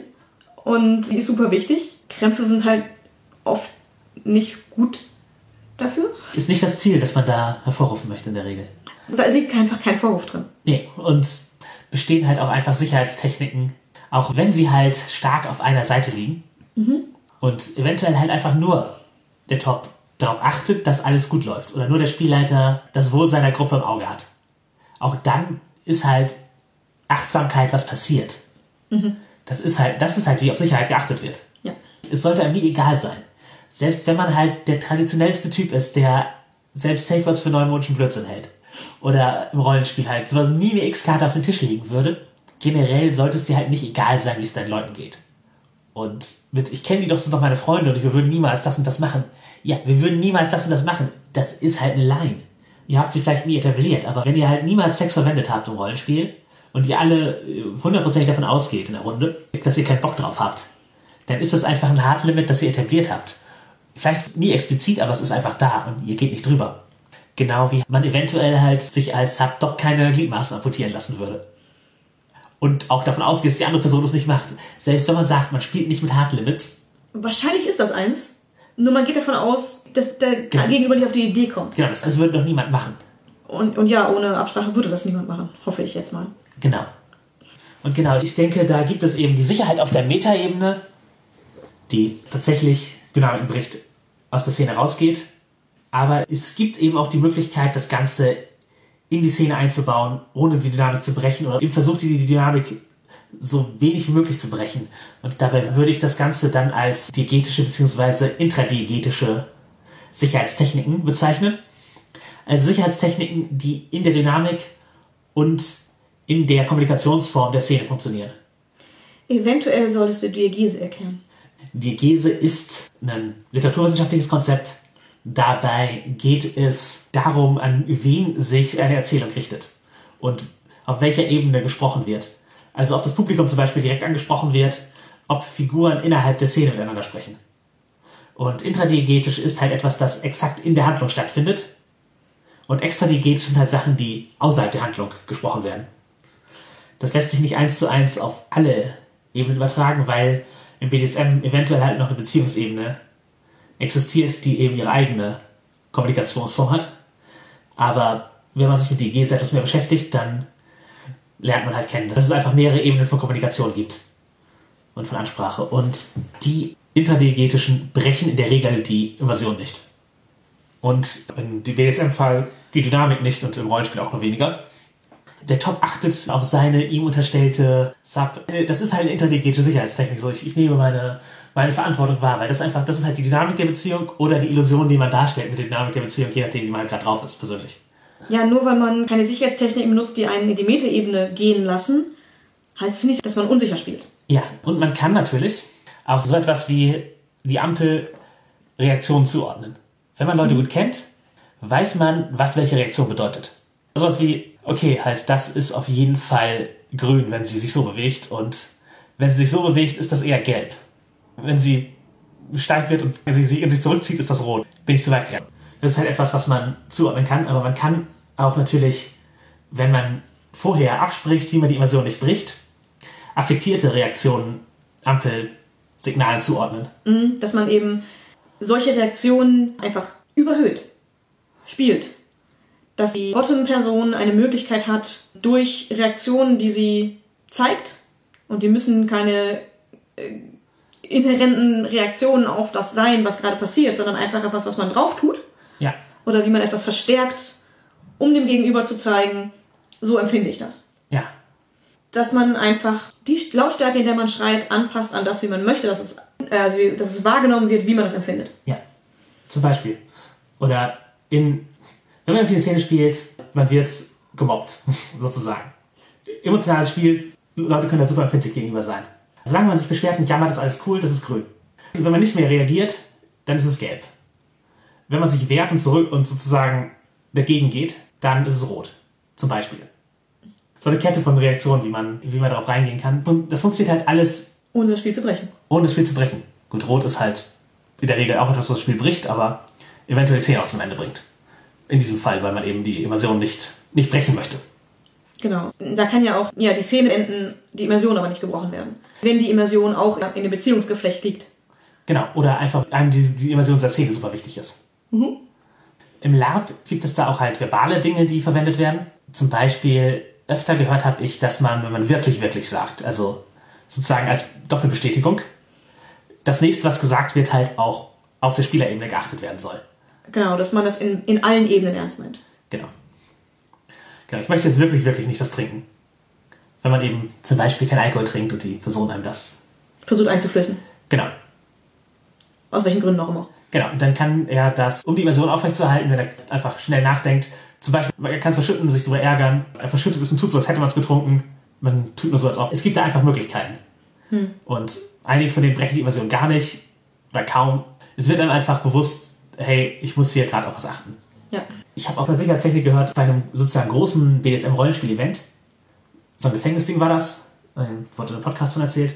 Und da wollte man halt nicht nur die eigene Immersion nicht brechen, sondern die Immersion der Mitspielenden. Weil da ist, was bei Labs halt auch oft der Fall ist, dass man eben mit einer großen Gruppe unterwegs ist und, und die sind alle in so einem gemeinsamen Vorstellungsraum unterwegs. Und wenn man da dann Safe-Worded Stopp sagt, stoppt man auch das Spiel für viele andere Leute. Und wenn man da andere Codewörter verwendet, dann kann man es halt, kann man sozusagen für die große Gruppe die Immersion aufrechterhalten, aber für die Einzelperson ist dann halt klar, okay, mit der wird jetzt nicht weitergemacht. In dem Fall das Beispiel, das genannt wurde, war, ich möchte jetzt meinen Anwalt sehen. Und dann wird man praktisch in so ein Safe Space gebracht, wo man reden kann und einfach sagt, ey, ich, ja, fuck, ich hab einen Stein im Schuh, ich muss den gerade hier rausnehmen. Ja. Was, also, was auch immer los ist, aber die, an, die Mitspielenden, Werden davon nicht beeinflusst. genau, die kriegen es gar nicht mit, ihre Immersion ist nicht gebrochen. Genauso mit dem wirklich, wirklich. Die Leute, mit denen du direkt kommunizierst, natürlich wissen die, da ist gerade was passiert, aber der Immersionsbruch ist gering und drumherum kriegen alle Leute gar nicht mit, was los ist. Ja. Und das kann halt einfach hilfreich sein bei Spielen mit mehreren Beteiligten. Im Pen and Paper ist das, glaube ich, da man oft sowieso out of character redet, gar nicht so notwendig. Ich glaube auch. Also ich, ich, es gibt zwar auch Gruppen, die halt so OT-Gespräche komplett ablehnen, aber zumindest Gespräche über das, was gerade passiert, wie reagiert mein Charakter und warum, auch wenn es nicht die direkte Handlung ist, die er tut, werden ja dennoch geführt. Oder welche, wie ist die Regelanwendung jetzt gerade? Ja, ja, genau. Dergleichen. Also es gibt immer Gespräche, die sind zumindest so weit auf der Metaebene, dass man Probleme konkret ansprechen kann. Ohne extra Begriffe zu brauchen, ohne die Immersion nicht brechen zu wollen, weil sie durchaus immer wieder gebrochen wird. Durch das Reden über die Regeln alleine. Ja, genau. Welchen Würfelwurf muss ich machen? Bricht die Immersion genauso sehr wie, oh, ich habe ein Problem mit der und der Szene. Ja, Ich würde da keinen anderen Bruch sehen. nee, es ist eher was BDSM. Ähm, Also wenn ich mit einer Metaebene spiele, dann benutze ich auch viel interdiegetische Kommunikation. Weil halt Bestrafungsfantasien, Dinge, ich tue weiterhin das, was in der Fantasie bestraft werden soll, um mehr Bestrafungskram zu bekommen. Oder ich lenke ein, um Weniger Bestrafung zu bekommen. Genau, das ist halt ein Schalter, an dem ich drehen kann, ohne die Immersion zu brechen und das funktioniert in der Szene. Ja. Ich würde jetzt auch nicht sagen, dass ich das irgendwie missbrauche, um die Szene schlechter zu machen, weil wem hilft das? Der Ansatzpunkt für alle sollte sein, die Szene besser zu machen. Es wollen ja im Grunde eigentlich alle spielen. Gut, manche Leute vertrauen sich halt selbst nicht mit dem. Wenn ich ein Selfword hätte, dann würde ich aber viel zu schnell abbrechen. Aber Das mag sein. Oder manche Leute könnten das Helfer doch gar nicht benutzen. Das, ist tatsächlich ein Problem, das ich, von dem ich auch öfter gehört habe, dass Leute so große Hemmungen haben, ein Safer zu benutzen, dass sie es nicht benutzen würden. Selbst wenn sie eins haben. ja, Weil die Hemmung, das Spiel für den anderen zu verderben, zu groß ist. Oder auch einfach die Hemmung, oder sie zu sehr im Subspace sind, zu sehr involviert sind, als dass sie es sagen könnten. ja, manchmal ist man halt auch echt nicht in der Lage, gerade was das Richtige zu sagen. All das Ganze ersetzt eben nicht, aufeinander zu achten. Also die prinzipielle Sicherheitstechnik ist, sich bewusst zu sein, dass man, dass man aufeinander achten sollte. Und das andere sind nur Werkzeuge dazu, das zu tun. Ja. Und vielleicht ist Safe Word nicht das Richtige für dich, aber es gibt andere Dinge, auf die du achten kannst. Ja, genau. Wir haben jetzt viel über Sicherheit gesprochen, aber manche Leute spielen ja auch absichtlich im unsicheren Bereich. Ja, Edgeplay nennt sich das. Das ist was, das muss abgesprochen sein. Ja, Also man geht in einen Bereich, wo man weiß, man spielt mit seinen Grenzen. genau. Man geht bewusst in einen Bereich, wo man sagen kann, das ist nicht hundertprozentig sicher für mich, was ich hier mache. Also nicht, ich werde jetzt auf jeden Fall Schaden davon nehmen. Das sollte man nicht tun. Aber Edgeplay ist halt, ich gehe an meine Grenzen. Ich, ich tue Sachen, bei, von denen ich selber weiß, dass es nicht sicher ist. Wobei, gibt es Sicherheit überhaupt? Naja, insofern, das Leben ist sowieso unsicher, die hundertprozentige Sicherheit gibt es nie, Ja. Aber man kann natürlich auf sich achten. Man kann es so weit wie möglich herstellen. Genau. Und ja, im Rollenspiel natürlich, also man kann nicht vorhersehen, was alle sagen. Im BSM, man kann nicht vorhersehen, was alle machen. Es gibt in der Regel einen Rahmen, in dem man sich bewegt, wo man hinreichend sicher sein kann für sich selbst. Genau. Ich würde sagen, Edgeplay ist, wenn man bewusst darüber hinausgeht. Ja. Wo man, ja, damit spielt, ich weiß nicht, wo mich das Ergebnis hinführt. Ist das noch was, was ich auf jeden Fall cool finde? Oder ist es vielleicht was, das mich, das mich mitnehmen wird? Aber es, also Edgeplay ist immer etwas, was, wo ich mich freiwillig hinbegebe. Ich möchte diese Grenze erkunden. Ja. Gibt es so unterschiedliche Leitbilder, was Sicherheit angeht. Das bekannteste ist sicherlich Safe, Sane und Consensual. Abgekürzt als SSC. Ja. Also sicher, vernünftig und einvernehmlich. Um es grob zu übersetzen, aber äh, sane hat halt einfach eine größere Bedeutungsspanne im Englischen, wenn es im Deutschen als vernünftig oder geistig gesund im Deutschen hätten. Gesunder Menschenverstand wird auch gerne genannt. Genau. Ich zähle darunter halt auch einfach informierte Entscheidungen zu treffen. Etwas zu machen, was, was emotional gut tut und auch Sachen zu machen, die einem im Nachhinein nicht leid tun. Ja. Also Beispiel, ihr habt Bock irgendwie mit Wachs zu spielen, weil das sich gut anfühlt. Liegt auf eurer neuen Bettdecke und dann gießt ihr einfach einen, weil es gerade geil ist, einen Eimer Wachs über die Subperson. Das ist in dem Moment vielleicht super, Und zack ist die 300 Euro Bettwäsche ruiniert. Stellt fest, hinterher fest und dachte sich, damn it, hätte ich mal was drunter gelegt. Genau.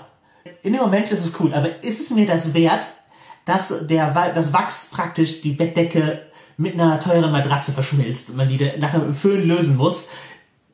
Und beides ist ruiniert. Ja, Ähm, vielleicht war es es nicht wert. genau. Vielleicht hätte man, in diesem Fall Sicherheitstechnik, sich einen extra Laken dafür kaufen sollen oder was drunter legen. Ja. Ein altes Laken verwenden, kurz die Bettwäsche wechseln, Genau. Also das würde ich als vernünftiges Spiel bezeichnen. die Badewanne verwenden. Lieber, ja, sowas. Nicht den Whirlpool. Ja, was die Sicherheitstechnik, die speziell angewendet wird, ist, da haben wir schon drüber gesprochen, aber das wäre jetzt so mein, etwas, was ich, was in dem Ansatz äh, funktioniert.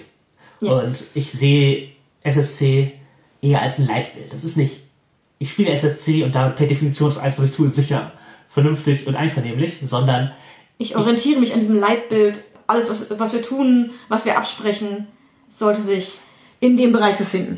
Genau. Man versucht halt alles hinreichend sicher und vernünftig zu gestalten. Konsens sollte keine Frage ste- darstellen. Er sollte enthusiastisch und immer existieren. Genau. Das wirkt vielleicht in der Szene nicht so. Aber der Konsent vorher und nachher, bestenfalls, Währenddessen auch. währenddessen auch, sollte, ähm, sollte da sein. Ja. Genau. Ein anderes Modell ist der Risk-Aware Consensual Kink. Also risikobewusster und einvernehmlicher Kink. Der stellt halt eben die Sicherheit nicht in den Mittelpunkt. Nicht da, dass es vernünftig passieren soll, sondern das abgedeckte Risiko. Genau, Ich, ich weiß, worauf ich mich einlasse. Da gibt es vielleicht Risiken, über die weiß ich Bescheid und ich stimme dem trotzdem zu. Genau. Beide einvernehmlich. Genau. Und Rack ist jetzt nicht automatisch in den Spielarten, die tatsächlich ausgeübt werden, extremer. Einfach weil die Grenzen bei allen Leuten unterschiedlich sind und wie sie Risiken be- beurteilen und was sie für sicher halten. Aber ich sag mal, die extremeren Sachen wird eher von Leuten gemacht, die Rack spielen. Eventuell. Ja, Aber das ist auch teilweise eher eine philosophische Sache, unter was man sich zählt. genau. Prinzipiell bedeuten beide, dass man sich zumindest Gedanken gemacht hat. Ja. Es gibt auch noch, um ihn nicht unerwähnt zu lassen, den äh, Consensual Non-Consent, wo jegliche Entscheidung auf eine Person übertragen wird und die andere dann nichts mehr zu sagen hat, solange diese, Dynamik, diese Dynamik gilt. Allerdings, wohlmerklich, ist Consensual immer noch Teil davon.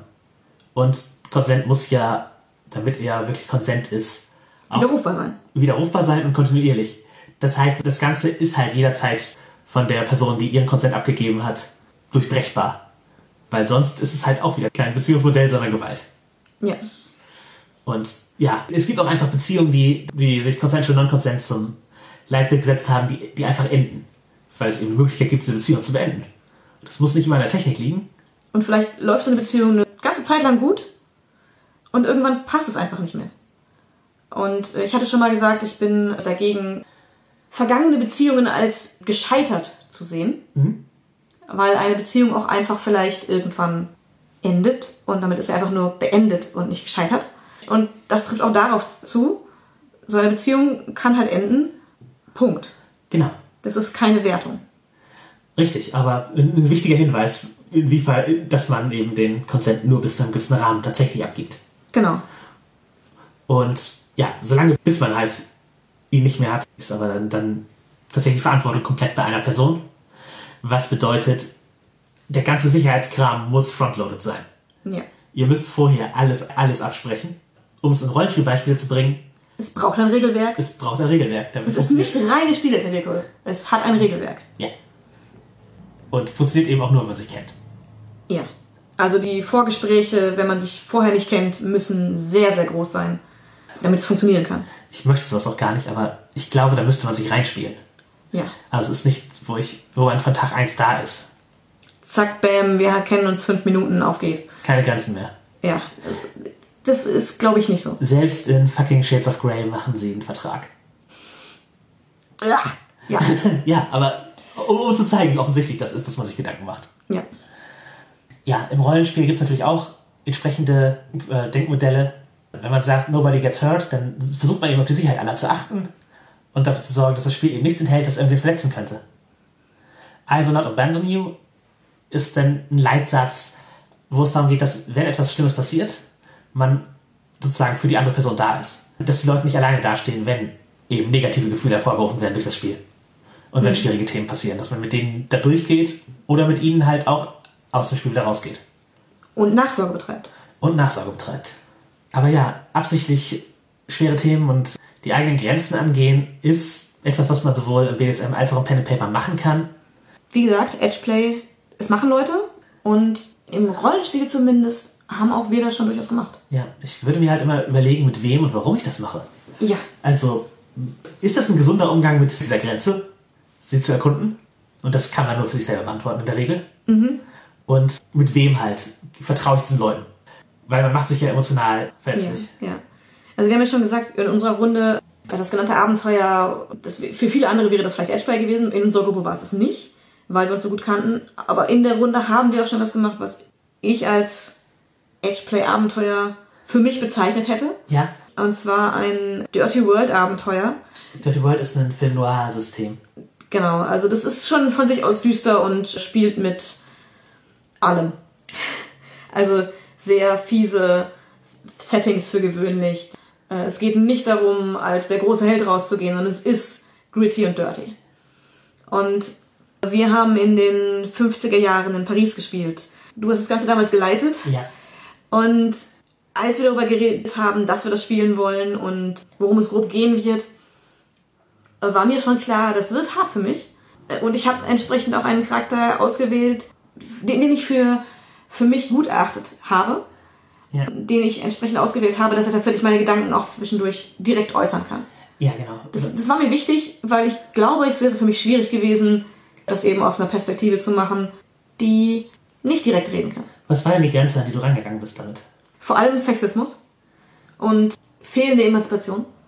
Ja, genau. Wir haben eben uns vorher entschieden, die Geschlechterrollen des Zeitgeists auch im Spiel aufzugreifen.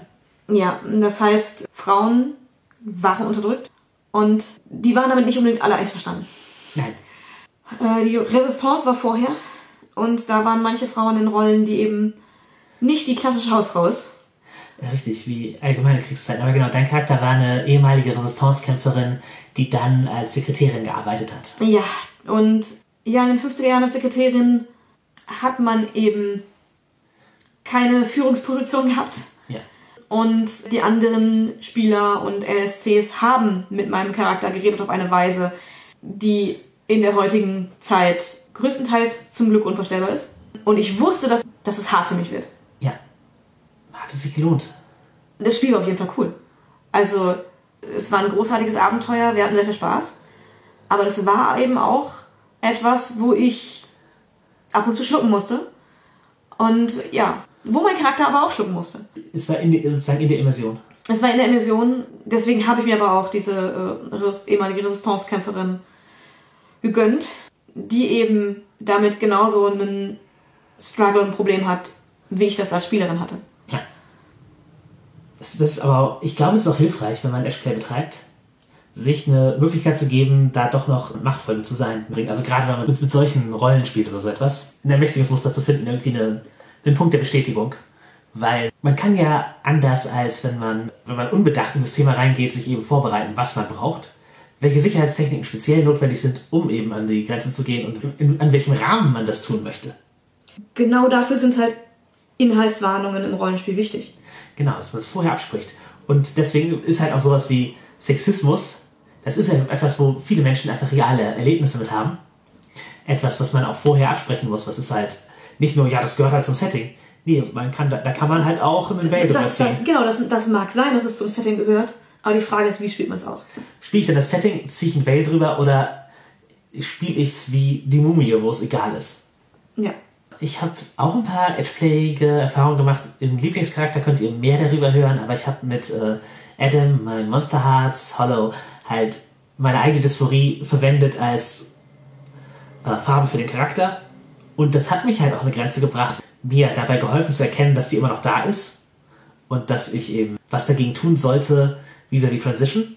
Aber es hätte auch einfach re-traumatisierend sein können und mich in keiner Weise weiterbringen. Oder es hätte einfach nur Farbe sein können für den Charakter. Ich wusste das vorher nicht.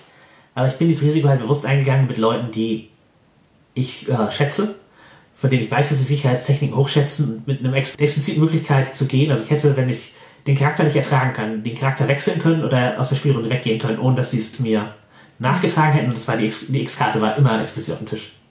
Ja. Ja, in, bei to World auch. Ich meine, ich habe es mit unserer Hausrunde gespielt, gesagt, wir kennen uns seit Jahren. Wir hatten keine X-Karte auf dem Tisch, aber wir konnten jederzeit OT gehen und drüber reden.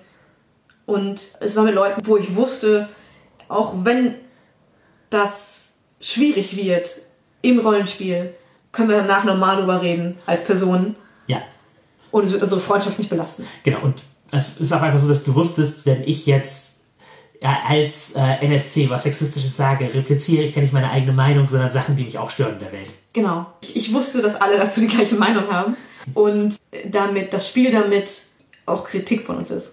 Ja, ich möchte noch einmal Bluebirds Bride erwähnen. Das ist ein Spiel, das, glaube ich, inhärent Edgeplay ist.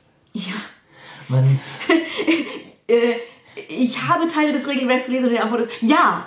ja, Ja. sie gehen damit um. Und ah, ich habe es auch so erlebt, als ich es gespielt habe. Es ist ein Spiel, wo es um die Blaubart-Sage geht, halt um, einen, um eine Frau, die von ihrem Mann, der den sie frisch geheiratet hat, im Haus allein gelassen wird. Sie darf das ganze Haus erkunden, nur einen Raum nicht öffnen, wo die toten Frauen, die er vor ihr ermordet hat, drin liegen.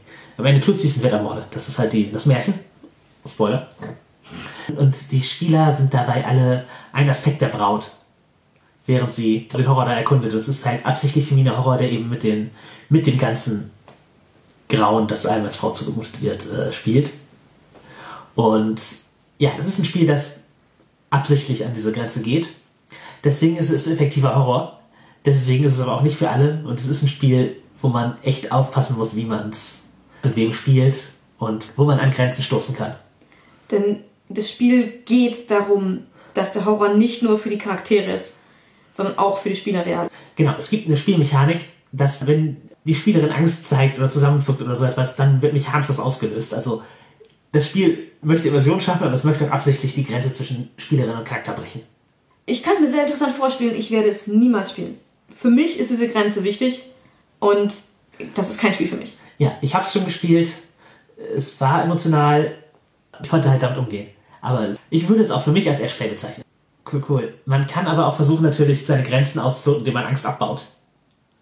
Einfach indem man einen Rahmen schafft, wo man keine Angst mehr haben muss. Ja, Grenzen, die, von denen man denkt, dass sie da wären, die dann vielleicht gar kein Problem sind. Aber es gibt auch welche, die da sind und die man vielleicht, wo man sich vielleicht denkt, ich habe das noch nicht gemacht und ich habe Scheu davor. Aber ich glaube, dass ich, wenn ich darüber hinweggehe, es eigentlich cool sein könnte. Das ist, ja, und ich weiß gar nicht, wo exakt die Grenze verläuft. Ich möchte das ausloten, das ist aber, Ich möchte nicht reingeworfen werden, ich möchte es in sicherer Umgebung tun. genau. Und fürs Rollenspiel kann das eben eine 1 zu 1 Session sein, es kann ein Gespräch darüber sein, dass man sich beschäftigt mit einem Charakter oder so etwas oder vorher explizit festmacht, dass man Aspekte des Charakters noch ändern kann, sie halt stören oder so etwas. Da, auch da halt Sicherheitstechniken, die den Rahmen schaffen. Beim BDSM-Sachen ist das, glaube ich, hilfreich, wenn man Sachen möglichst platonisch ausprobiert, solange das für einen möglich ist. Die, Oder eben mit einem Partner, mit dem man da sehr vorsichtig rangehen kann. genau. Auch wenn es jetzt schon eine sexuelle Session ist oder zumindest eine, wir probieren das jetzt gemeinsam aus, Ja. Session ist. Es muss ja auch nicht immer super sexualisiert sein. Nee. Aber da kann man einfach auch mal vorsichtig rangehen und muss nicht in die Vollen gehen oder denken, ganz oder gar nicht, dazwischen ist nichts. Doch. Genau, und sich gegenseitig äh, erlauben, das als Ausprobieren zu betrachten. Ja. Und beide halt auch die Möglichkeit abzubrechen, so, ey, ich glaube, es tut dir gerade nicht gut, ist halt auch ein Grund abzubrechen oder mich belastet das gerade, wie schwer dir das fällt. Oder auch ich als Top merke, ich habe mich da jetzt zwar drauf eingelassen, aber das ist gar nichts für mich. Und wenn ich das als Service für dich mache, belastet Ja. es mich vielleicht. Oder ich kann nicht genug Interesse aufbringen, um es für dich zu tun. Genau, für so ein Ausprobieren nicht direkt committen, sondern eher einen, einen Rahmen schaffen, wo man direkt meta kommunizieren kann und so etwas. Oder zumindest äh, einen abgeschlossenen kurzen Zeitrahmen, wo man danach kommunizieren kann, ob man das weiter betreiben möchte oder dabei belassen möchte. Genau, ja, halt, man muss nicht immer direkt ins Becken springen. Genau. Äh, Beispiel aus dem BSM-Bereich. Ich habe ja erzählt, dass ich halt mal die neg negative äh, Safe-Word-Erfahrung hatte mit äh, Handschellen gefesselt werden. Da ist halt so eine Bondage Service ein riesiger Bereich im BSM ist und da ich es halt auch ästhetisch durchaus interessant finde, war ich mir halt nicht sicher, wie, wie sehr sozusagen das speziell auf diese eine Sache bezogen ist, ob diese, ob es auf die Situation war, ob es die Handschellen war, ob es allgemein gefesselt werden ist. Und dann haben wir bei in Casuals der Gelegenheit Ich habe äh, mein Bondage-Buch aufgeschlagen und Knoten geübt. Und während wir uns unterhalten haben, das war, glaube ich, das Ausgangssetting. Nee, wir haben am Tisch gesessen, dann hast du alles gesagt, wenn du willst, kann ich dir wie ein paar Knoten in deinem Körper machen. Oder sowas. Also irgendeinen super casual Satz. Ja, es, war einfach in einer normalen Unterhaltung. Genau. Wo ich dann halt eine halbe Stunde später gesagt ach ja, du, eigentlich will ich darauf zurückkommen. Und dann, genau, hast du Knoten rumgeübt. Ja, wobei ich sagen muss, dass das, das was ich bei dir gemacht habe, ist eine der Basic-Sachen, die Ja. ich auch flüssig kann. Genau. Das Ziel war in dem Fall nicht für dich zu üben. Ich habe nebenbei Knoten geübt. Ja, genau. Aber ohne an jemandem einfach nur zum Genau. Üben. Und genau, habe einfach, dass ich sicher kann, was ich sicher auch schnell wieder beenden kann und was nicht besonders einschränkend ist. Also genau, es war ein, ein Rahmen gegeben, der es mir äh, möglichst leicht gemacht hat, mich auch einzulassen. Ja, Äh, Und wie halt rein platonisch, wie wir halt auch schon in tausend Folgen betont haben. genau. Für die Interessierten, es war ein Basic Rap. ja, es hat halt funktioniert, dass ich da, dass ich da keinerlei Unwohlsein mit hatte. Ich fand es optisch ganz interessant. Es wäre jetzt auch keine, also keine helles Erlebnis oder so. Ja, aber es war eben ein, eine sichere Umgebung, wo du es ausprobieren konntest und dir keine Gedanken drum machen musstest, weil egal was du gesagt hättest, es hätte mich in keinster Weise verletzen oder stören können. Genau. Und wenn du gesagt hast, schon nach der Hälfte gesagt hast, nee, doch nicht, hätte ich gesagt, ja, dann halt nicht. Ja, es war keine Erwartung- Erwartungshaltung daran gespann, äh, geknüpft. Genau. Intended. genau, das hat aber mein Verhältnis halt dazu geändert. Jetzt weiß ich eben, dass meine Grenzen anders verlaufen. Und entsprechend könnte ich jetzt sozusagen platonisch Hände halten, wenn du tatsächlich einen Knoten üben willst, ohne da irgendwie. Angst haben zu müssen, dass die Panik wieder ausgelöst wird. Genau, für dich wäre es dann, ohne dass du Angst haben musst, dass irgendjemand das unsexy findet. Ich habe niemals Angst, dass ich das sexy finde. Das ist, ähm, Was man aber auch üben sollte, ist der Einsatz von Sicherheitstechniken.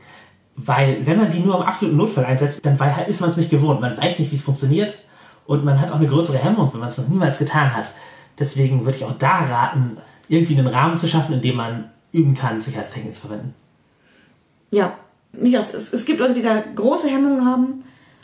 Und es ist halt auch schwierig, einen Safer zu sagen. Denn natürlich, wenn der Safer gesagt wird, es verunsichert den anderen erstmal. Denn irgendwas ist passiert. Auf irgendwas muss geachtet werden. Irgendwas ist schiefgegangen, ob da jetzt irgendjemand dran schuld ist oder nicht, ist ja egal. Irgendwas ist passiert. Und das sollte man natürlich nicht einfach so mal nebenbei testen. Wenn ihr einen Safer testen wollt, dann kündigt das vorher an und sprecht das vorher Gen ab. genau, schafft einen Rahmen. Ja. Sowas wie, wir möchten, lass uns mal jetzt Safe Word testen. Wir einfach irgendwo in, der Mitte der Session sagst du Safe Word und dann beenden wir es auch. Das, gerade wenn man halt sowas wie mit Seilen arbeitet oder irgendwas anderem, was gelöst werden muss, dann ist das auch eine gute Gelegenheit, das technisch zu, zu lernen. Ja, Sozusagen. schnell lösen, schnell rausgehen. Zu Bondage mit Seil. Habt Schneidwerkzeuge da, die ihr getestet habt, dass wir das Seil auch schnell durchkriegen. Ja. Also in vielen Situationen reicht es, das wieder abzumachen, normal. Aber im Zweifel schneiden. Ja, wenn dein Arm verletzt wird oder so. Genau. Bev bevor ein Nervenschaden da ist, schneiden. Genau, das Seil ist nicht so wichtig. Richtig. Das kann man nachkaufen. Den Arm nicht. Ja. Und da, auch da hilft es eben zu üben, ob man, Ja. Das sind Dinge, die man üben sollte und die mit Übung leichter werden. Genau, das sind Sicherheitstechniken, aber eben auch emotionale Sachen, werden leichter, wenn man sie probiert hat. Und wenn es ist, dass ihr das Word ein paar Mal im Spiegel sagt. Ja. oder voreinander, dass ihr wisst, wie es klingt, wenn die andere Person es sagt. Ich denke, das ist, das ist hilfreich. Mir hat es auch geholfen, im Rollenspiel ständig Sicherheitstechniken zu verwenden, um dann, als ich BDSM ausgeübt habe, bereit zu sein, die auch einfach am Tisch anzusetzen. Ja, bei mir war es eher äh, andersrum. Durch, dadurch, dass wir im BDSM Sicherheitstechniken haben und sich da viele Gedanken drüber machen und äh, die sich auch verändert haben über die Zeit, fallen einem auch am Tisch eben Dinge auf, wie jemand ist verunsichert, muss sich was ändern. Ich glaube, das Switch-Sein, also beide Seiten oder mehrere Seiten im BDSM kennen, macht einen vielleicht auch aufmerksamer, weil man eben als Top durchaus auch die Rolle hat, auf die Sicherheit von allen zu achten. Und als Spielleiterin habe ich das natürlich übertragen. Ich Ja. versuche dann darauf zu achten, dass A, alle Spaß haben und B, alle sicher sind. Genau. Das äh, bis zu einem gewissen Maße nehme ich, die, nehme ich die Aufgabe halt auch immer für mich an, als, äh, als Spielerin. Als Spielleiterin sowieso. Aber auch als Sub, dass ich eben ein Auge drauf habe, wie, wie Wie es geht's mir? Wie geht's dem anderen? Genau, wie geht's mir, wie geht's dann auch, auch auf dich selber achten. Ist halt auch eine Sicherheitstechnik mit für andere, weil Ja, du bringst die ja auch in Stresssituationen, wenn es halt, wenn du es nicht merkst. wenn du es nicht, wenn nicht merkst, wenn du dich sogar nachher, nachher noch mit irgendwelchen schlechten Erfahrungen traumatisierst, wo du vorher gar keine Traumata hattest. Ja, Also das ist natürlich das, was im schlimmsten Fall passieren kann. ja. Das sollte man immer vermeiden. Genau. Und da ist halt eine Sicherheitstechnik wie, wir haben ein Safe Word, nie, muss ich mir um nichts anderes mehr Gedanken machen, weil es wird schon gezogen, wenn etwas Schlimmes passiert, ist halt nicht für fünf Pfennig sicher. Ja, was man möchte ist, wir haben ein Safe Word, aber im besten Fall müssen wir es nicht benutzen, weil wir vorher darauf achten, dass alles cool ist. Genau. Auch im Rollenspiel ist das Ja. selbe. Eine lange Folge zu Sicherheitstechniken. Ich persönlich würde sie zumindest auf Cons immer benutzen und ich habe die Sicherheit von meinen Mitspielenden immer im Auge. Ich hab- auch. Ja, Rollenspiel wie BDSM. Ich habe auch unterschiedliche Nähen zu Edgeplay. Also im Rollenspiel bin ich mit I Will Not Abandon You sehr okay. Beim BDSM bin ich eher in der SSC-Schiene mit starken Sicherheitsmechaniken anzuordnen. Ich glaube, bei mir ist es bei beiden ähnlich. Eher SSC. Aber das ist auch wieder Definitionsfrage. Genau, richtig. Ihr habt sicherlich Meinung dazu. Vielleicht habt ihr auch Tipps dazu oder spezielle Erfahrungen, die ihr mit uns oder äh, anderen Mithörenden teilen wollt, dann kommentiert das doch auf Twitter oder Facebook bei Nerd ist ihr Hobby oder schreibt es als Kommentar auf nerdistierhobby.de. Eine Rezension bei iTunes mit 5 Sternen wird eventuell nicht die Diskussion anregen, hilft uns aber weiter, damit der Podcast gehört wird. Genauso hilft es uns weiter, wenn ihr den Podcast weiterempfehlt. Nicht nur ihr könnt uns helfen, indem ihr von unserem Podcast weitererzählt. Auch wir versuchen, anderen Podcasts zu helfen. Heute würde ich Off the Cuffs erwähnen. Das ist ein englischsprachiger BDSM-Interview-Podcast. Da gab es eine Folge, wo ein Transmann, Kater Brûlé, äh, zu Gast ist und auch viel über Spiel mit Dysphorie und äh, intradiegetische Sicherheitstechniken spricht. Die würde ich euch äh, in den Show Notes verlinken. Außerdem, wenn ihr coole Sicherheitstechniken wollt, wir haben über beide Folgen immer mal wieder Script Change von Bree Sheldon erwähnt. Auch das setze ich nochmal unten in die Kommentare und es ist ein schönes Gesamtsicherheitskonzept mit vielen verschiedenen Techniken, die ihr nicht alle nehmen müsst, aber die ihr beispielhaft übernehmen könnt. Ja, und damit verabschieden wir uns. Achtet auf euch. Kommuniziert eure Grenzen und Bedürfnisse. Das wiederholen wir immer wieder. Bleibt sicher. Kauft euch einen Wachslaken und willkommen in eurem neuen Leben.